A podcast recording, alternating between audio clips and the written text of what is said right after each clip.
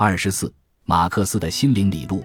从一名虔诚的基督教信徒，到一步步摆脱宗教、批判宗教、走向自我、追求人性的完满、找到人的解放的途径和道路，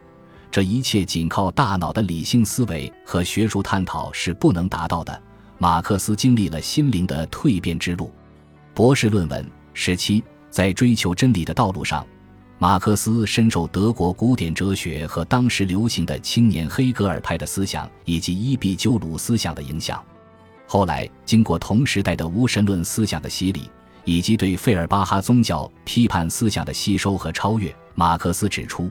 哲学家们不应只是用不同的方式解释世界，重要的在于改变世界，将自己的一生献给人类伟大的事业，改变现实社会，推翻私有制，解放全人类。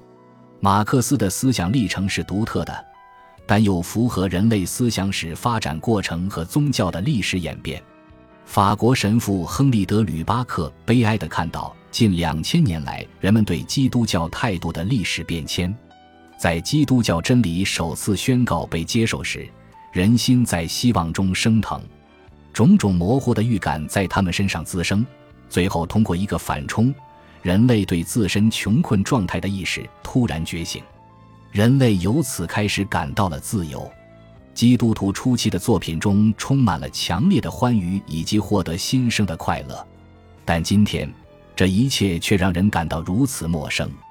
昔日被人们作为解放思想来接受的基督教关于人的观念，现在却开始被认为是一个枷锁。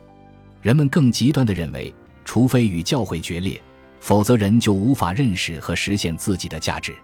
马克思正是在批判中逐步摆脱，在摆脱中不断批判，最终走出宗教，走出神的阴影，彰显人性的光辉。其实，宗教批判思想的成熟和无神论深层内涵的揭示，真正依赖的是作为个体的人的内心的成熟，真正自我的实现和灵魂的觉醒。